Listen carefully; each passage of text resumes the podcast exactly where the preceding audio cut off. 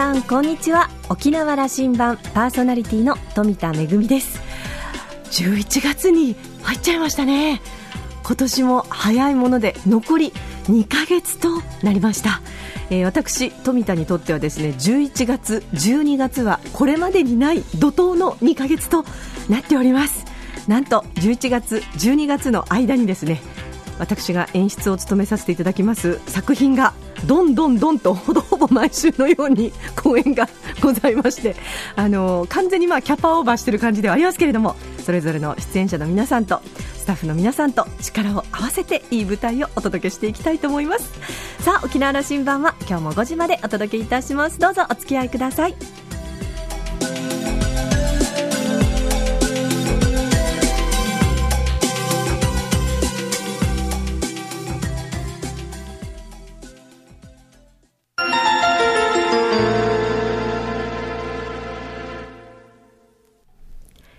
覇空港のどこかにあると噂のコーラルラウンジ。今週は沖縄大学法経学部講師で有限会社インターリンク沖縄の取締役豊川さやかさんとラウンジ常連客で沖縄大学地域研究所特別研究員の島田克也さんとのおしゃべりです。豊川さんは1977年生まれ那覇市のご出身です。県内の短期大学を卒業後、一年発起してイギリスへ留学。経営学修士 MBA を取得して帰国し、現在に至ります。大学で教鞭を取る傍ら、母親が経営する近町のマーケティング会社、インターリンク沖縄で実践的な経営の現場にも立つ異色の大学講師です。近町のタンモを素材にした食品開発や、現在は豆腐用のブランド化にも取り組んでいます。豊川さんのモットーは、なりたい自分になるのに遅すぎることはないとのこと。それではお二人のおしゃべりをどうぞ。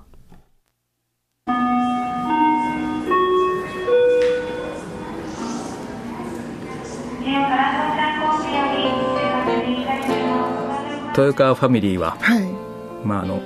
沖縄じゃあの有名な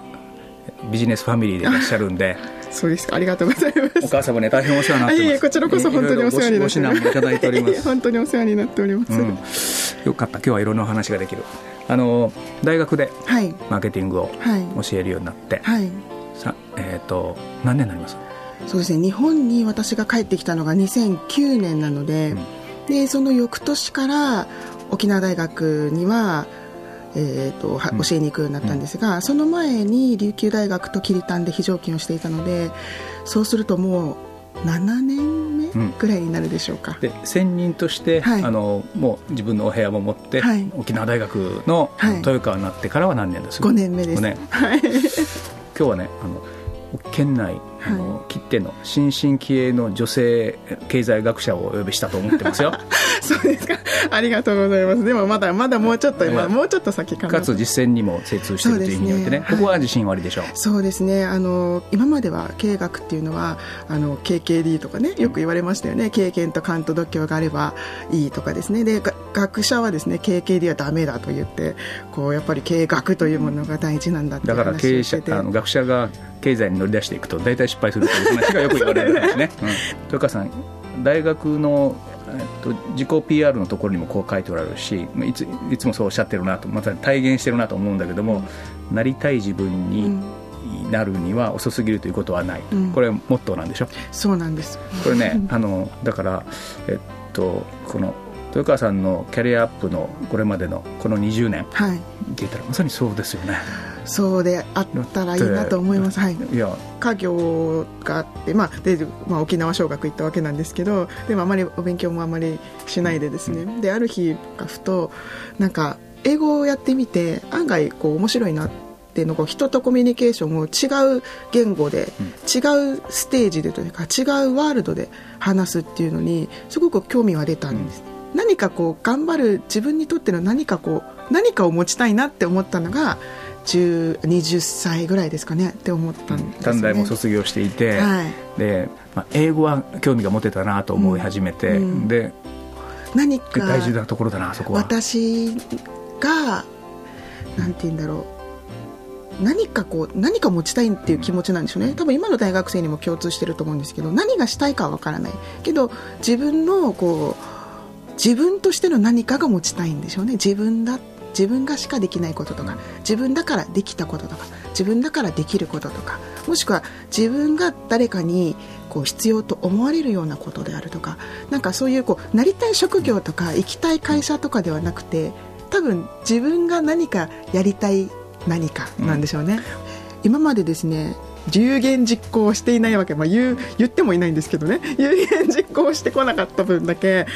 なんかこう留学したいっていうことをですね言っていいのかなってやっぱり思うわけですよね。やっぱ迷惑というかこう今までこう自分が頑張ってきて何か結果を出してたらやっぱりそれなりに信じてもらえるかもしれない。だけどなんか漠然と自分も留学したいって思っててもじゃあ本当に大学まで行けるような学力があるのかってそのそういうところはまたですねそういうなんかこうこう道は見えてる道は分かるわけですよ。どんだけ遠いことなのかっていうのも分かっているしでそれをなんかなかなかこう言いやすくはなかったんですね。でも自分の中ではもう挑戦しようという気持ちにはなってたわけですね。そうです。ね最初から MBA 取りたいって言いました、うん、普通は結構遠い道ですよそこすごいね。恥ずかしいですよね今思うとね。いやいや、うん、ねでもそこからなんですけどね。そしたら私その時がですね20もう3ぐらいな、だったのかな。で1年間の約束でであの留学をするということになったんです、うん、最初はじゃあ1年の。最初ははい、そうです。はい。最初は1年間の予定だったんです、ね、じゃあその語学留学的な入学だったんですかね、はい、はい、ロンドンでしたよね。ロンドンですロンドンいいですよね。いいですよね。これ人生変えたでしょ。う はい人生変わりましたね。やっぱり、世界のあの大英帝国の首都たる、はい、あの風格が今もあります、ね、ありますあります。そこに1年身を置いた。はい。せっかく沖縄から出るんだったら大都市に行きたかったんです、うん、で大都市に行きたかったんですけどアメリカだとやっぱりあの車が必要だったり危険が伴ったり当時のイギリスはまだテロもなない時ですから、うん、あのでコンパクトにまとまっていて、うん、で車も必要なくで当時も、まあ、今もかもしれないんですが警察が拳銃を持っていないような、まあ、安全性がアメリカよりも、まあ、当時はですね、うん、あの安全だったしで世界のその島同じようにそのだなんか7つの海を制したんだけれども、同じように日本と同じように島国、でなんかそういう中での伝統とそのモダンみたいのをやっぱり大事にするなんかそういう国民性というかにすごく惹かれたのとやはりあのデコレーションとかすごく綺麗じゃないですか、うん、お花とかカーテンとかテーブルクロスとかなんかそういう古典的な、うん、あの美というものも大事にしつつすごくモダンな音楽、うん、カルチャーとかそういうものも本当になんか一緒に大事にしているようなそのイギリスの奥深さみたいのがすごい面白いなと思ったんですよ。チャンプルーではあるんですけど、あの根っこはしっかりあるみたいな。根っこっていうのは質実合憲と言われるけども、うん。うん、でありながらもそれを楽しむというそうなんです。でその1年があってで1年じゃ済まなかったんですね。そうですね。でそして、うん、あのある機会があってあの専門学校のようなところに行こうと、やっぱり語学学校だけでは留学してきたっていうようなそのことって言えるのかなって思ってでそれであの専門学校のようなところに行こうと思ってで行ったんですね。でその時はまだ英語の力がそんなになかったので、専門学校に行くっていうことはあの専門学校の力ほどの英語はない。じゃあどうするかって考えた時にスキルはさっき言ったみたいにタイピングのスキルはあるわけですよね。でそうするとコンピューターを勉強しに行けば Windows とかも、うん、Word とかも、一緒じゃないですか。仕組みは読めなくてもなんとなくこう開けるセーブとか分かるわけですね場所で。でタイピングは得意だしでヨーロピアンコンピュータードライビングライセンスっていう、なんか資格みたいのを取りに行こうと思ってでそうすればそこにいる地域のおば様とか本当になんかこうなんていうかな仕事子供子育て終わった後に何か自分がまた仕事をするために来てるようなその訓練に来てるようなその本当にローカルな人たちと接することができるわけですね。でその時にバーンと英語が伸びましたね、うん、2年目はそういう過ごし方だったんですね。1のですね半年後ぐらいからです、うん、半年後半年ですぐこう語学学校はダメ,、ダメというか私には合わないと思ってやめて、で専門学校に行ってでそこでその地域の人たちとまた教えてなんて言ってくるわけですよね。でその時に人に何かを伝えるとかこう食堂であの食事を学食ですね。ご飯を買う時とかそういう本当の生活に触れた時に英語の力がどんと上がったんですねだからそこがやっぱり私がいつもあの留学するっていう学生がいた時にお話しするんですけどもし語学学校しか行けないような環境だったら自分の好きなもので地域の人と関わるような瞬間を持つことサッカー好きだったらあの、いろんなクラブチームがあるので公園に行って入れてもらうとか、お酒が好きだったらパブに行ってこう人と話すとか、乗馬が好きだったら乗馬クラブに入るとかなんか何かこう地域の人と関わる。僕もパブだったら話ができるいっぱいやったら自分の英語が恥ずかしくなくなってなくなりますね。そういうことでしょ？そうですそうです。でそこから MBA の道がどうやって見えてくるんですか？ここからが真面目に真面目というか本気になったんですけど、うん、じゃあ MBA を取りたいって言ったところで、うん、MBA ってマスターなので私短大までしか持ってないわけですよね。で MBA は3年間就業その時はですね就業してた経験があるんだったらまあ入れるっていうことだったんですけど、まあ、学力的にまだ追いつかないわけですね。でそれで学士に行こうと思ってでそれで勉強をしてであの大学にまず入るっていう、そのプロセスも踏んだんですね。はい踏みました、で大学に行ってウェストミンスター大学っていうところに入ったんですね。いいところ行きましたねまた。それは24歳かな、うん。はい、でもイギリスに渡って3年目でじゃあ大学に入学していくんですか？2年目ですね。はい、うん、に2年の終わりぐらいですかね。9月なので。そこで何年？ここで3年です。3年,、はい、3年で学士取れた。でそれが、うん、あの3年半かかったんですね、うん、私、ここがまた 私があの勉強がですねやっぱり足りない部分があったんですね。勉強がどのくらい辛かったかを短く表現してみてください。あのですねそうすると留学に行って楽しかったっていう人は私は本物じゃないと思います、うん、辛かったっていう人は、本当に留学したんだなと思います、うん、あの皆さんそう。そのそのその辛さね、うん、えっと、大学院としては何年在籍したんですか、大学院はですね1年です。マスター1年間で、うん、あとはですね論文なので1年まあ普通の人は半年で大体卒業します、うん、1年。これからの活動のこと、はい、今やってること。はい。あのやっぱり今のマーケティング的に言うとですねものが良いものであるっていうのが、うん当たり前なんですよね。で当たり前に良いものが溢れていて、まあ、もちろん戦後とかでしたら皆さんあの物がなくて何かこう競うように物を買った時代だと思うんですけど今って物が本当に溢れていて、買い替えなくてもいいような。差がないということですよね。そうですね、いいのが当然なんですね。でその中で人が何か物を買うというふうに思うことっていうのは、必要だからということではない方が多くなってきてるわけですよね、うんうん、そこがやっぱりポイントだと思っていてでマーケティング的に言うと本当に価値とお金を交換してもらうので実は製品だったりあ性能だったり機能だったりじゃない場合もあるっていうのがまず私にとっては衝撃だったんですね。もともと物はこう良いものだから買うのが当たり前。美味しいとかいいから買うのが当たり前それそれさえ作れてればいいんじゃないかというふうに最初はやっぱり思うわけですよね、うん、でもやっぱり大学院とかで違うんだっていうことを聞いたり、まあ、見たりをすると人ってやっぱりいろんな人がいていろんな考え方があって好きなものはみんな違っていてでその中で必要としてもらえたり買ってもらえてお金と交換してもらう何かを作るっていうのは昔の考え方ではないわけです。たくさん作って売れるっていう時代ではなくでそのこう昔で言えばこうプロダクトアウトというか作って作って売れ売れ売れ売れではもういかない社会になってきてじゃあ本当に大事な価値っていうのは何なんだろうっていうふうなことをやっぱりずっと考える必要がこれからはあるっていうのがすごく私の中ではあ面白いなと思ってたんですね。で今のマーケティングの話を大学の中で、うん、実学と、まあ、あの学問とどう融合させてというところを工夫なさってると思うんだけども、えーと、ゼミの中でもあのいろいろ工夫なさってますよね、はい、何でしたっけ？去年の、うん、とかねいや学生たちねすごくあの豊川さんのゼミ興奮するって面白いらしいんですよ。あの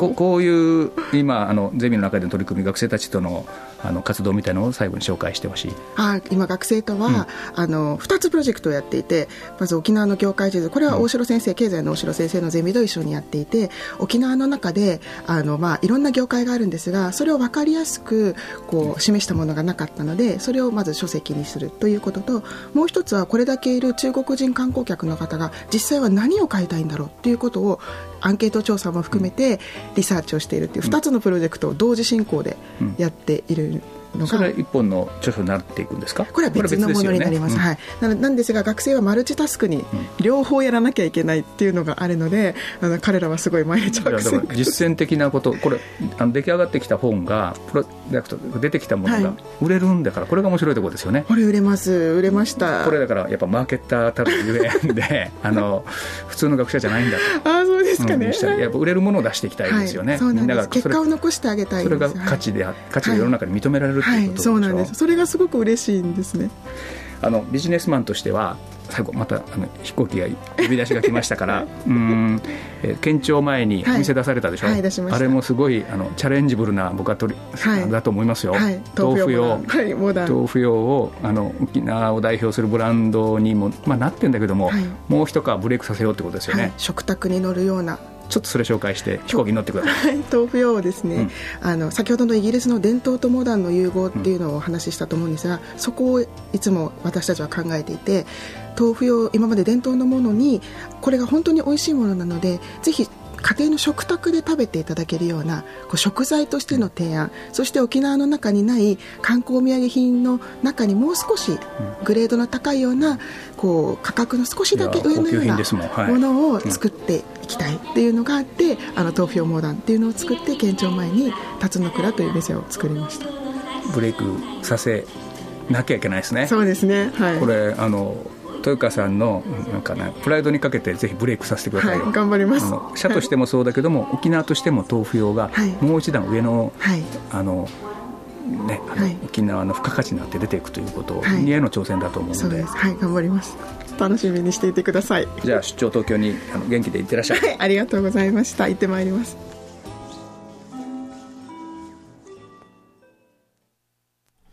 えー、島田さん曰く、彼女のゼミは沖縄大学の中で人気ゼミの一つなんだそうです。えー、それは何と言っても、学問と実践が直結した部分ではないかということなんですが、今日のお話も面白かったですね。やっぱり今の時代、こう、ね、好みも多様化してますから、まあ、いろんなえー、いいものがあっても、こう、いいものであることが当たり前で、そんなものが溢れているので、必要だから買うのではなくて、何かそこに、えー、価値を見出して、それを世の中が認めることによって、えー、商品が売れていくというのは、まあ今、あのね、いろんな観光地から沖縄に来てくださる観光客の皆さん、そしてその皆さんが、えー、お土産とか日用をね、使うものということで沖縄のものを買ってってもらうには、何かそこに何かが必要なんだ。そこをまあね、考え抜いた商品が世の中に出ていくんじゃないかなというような、そんなお話でした。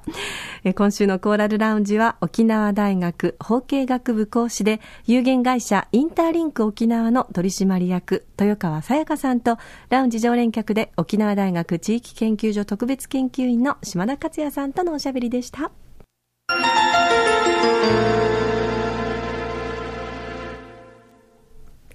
恵みのあしゃぎだよりのコーナーです。先日、南城市にありますシュガーホールでワークショップが行われました。これは来年2月に私、富田が演出をさせていただきますティダヌ・ジョーというミュージカル事業の一環で行われたんですけれども、講師の先生をですね、島根県からお迎えいたしました。先日私この劇場に行ってきたんですが、日本で一番小さな公共劇場、えー、座席数は108席、人間の煩悩の数なんですけど、えー、そんな小さなシーノミシアターというのが島根県のですね、あの、まあ、田んぼと、それから森に囲まれた緑豊かなところにあります。その劇場からお越しいただきまして、えー、半日かけてですね、下は6歳から、えー、上は、うん、うん十、うん歳まで。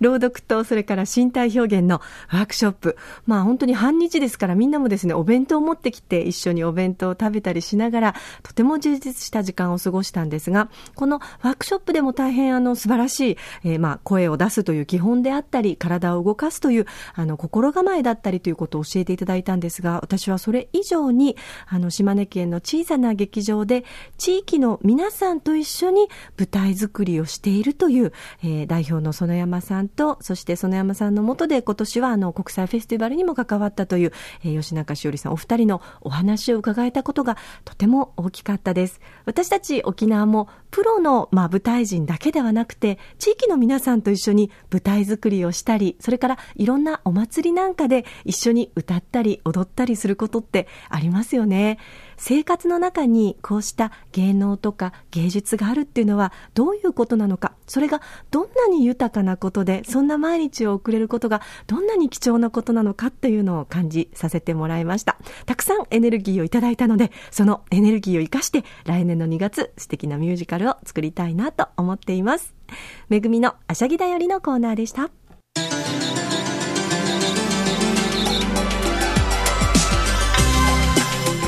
沖縄羅針盤のこれまでの放送をもう一回聞いてみたいという方インターネットを利用したポッドキャストでも配信中です沖縄羅針盤もしくはラジオ沖縄と検索してホームページからアクセスしてポッドキャストでいつでもお楽しみいただけます。また私富田恵やコーラルラウンジ常連客の島田さんのブログやフェイスブックでもいろんな情報を公開中です。ぜひお時間のある時にこちらもチェックしてみてください。沖縄羅針盤今週も最後までお付き合いいただきましてありがとうございました。そろそろお別れのお時間です。パーソナリティは富田恵でした。それではまた来週。